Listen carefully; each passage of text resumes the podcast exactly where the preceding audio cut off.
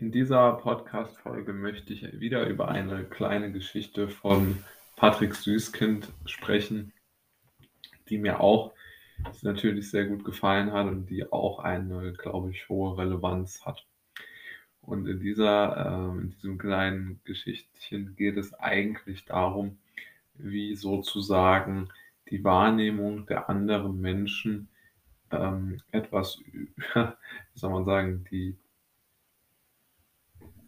ja, die Re Resonanz ausmacht, die ein Mensch so durchs Leben trägt oder umgekehrt formuliert, für den Erfolg braucht man andere. Denn nur wenn jemand äh, von anderen Menschen sozusagen Attribute gut geschrieben bekommt, die ihm helfen, ähm, sozusagen die Leiter des Statuses nach oben zu klettern, dann kann er wirklich äh, sozusagen als heller Stern strahlen. Und äh, hier geht es in diesem speziellen Fall geht es um zwei Schachspieler. Der eine spielt schon ewig Schach und ist sehr gut, sieht aber schlecht aus. Der andere Schachspieler ist, hat, ähm, ist zum ersten Mal an diesem öffentlichen Schachspielplatz, sieht sehr gut aus und ist noch sehr jung, sehr vital wirkend. Und somit schreiben die zu sehr des Schachspiels dem jungen Attraktiven natürlich zu, dass er bessere Züge macht, dass er endlich den alten Lokalmatador schlagen wird und dass der alte sowieso keine Chance hat, weil seine Züge zu berechenbar oder was weiß ich einfach nicht gut sind. Und äh, natürlich ist es so, dass es nicht wirklich sinnvoll ist, so zu denken, aber die Leute wissen auch, dass er eigentlich schlechte Züge zieht. Aber sie sagen, okay, der sieht so gut aus, der kann gar nicht, gar keine schlechten Züge machen.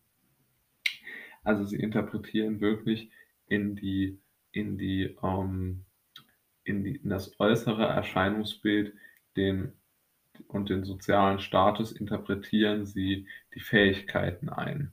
Und das erleben wir ja heute wirklich so oft, wie es nur irgendwie geht. Also, dass sehr, sehr viele Menschen den sozialen Status äh, danach bemessen oder dass jemand einen hohen sozialen Status erreicht, wenn er einfach gewisse Attribute hat, der optische oder aus der richtigen Familie kommt oder halt sehr, sehr viel materielle Güter hat.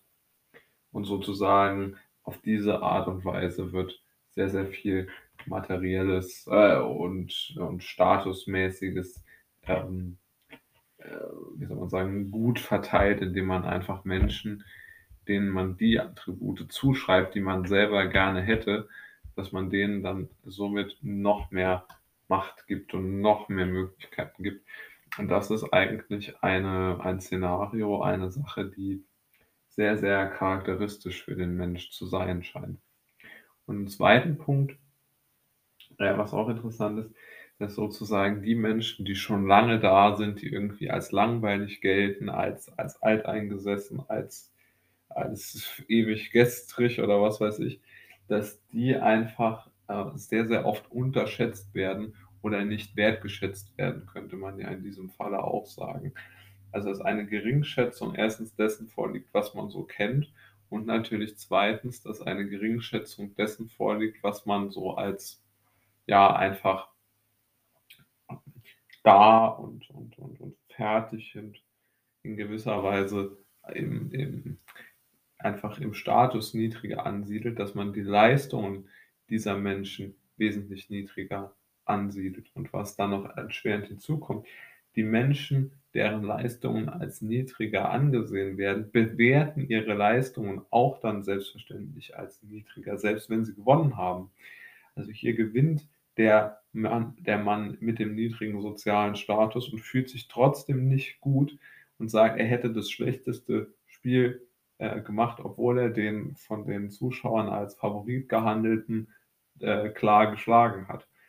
Also man sieht hier wirklich sehr, sehr schön das Missverhältnis zwischen der äußeren Projektion auf die Menschen und der Fähigkeit, aber vor allen Dingen sieht man sehr schön, dass es trotz allem eine der wichtigsten Sachen ist, die man sich merken muss, dass den Menschen, die diese positiven Attribute zugeschrieben werden und die schon sehr viel haben, dass denen immer noch mehr gegeben wird.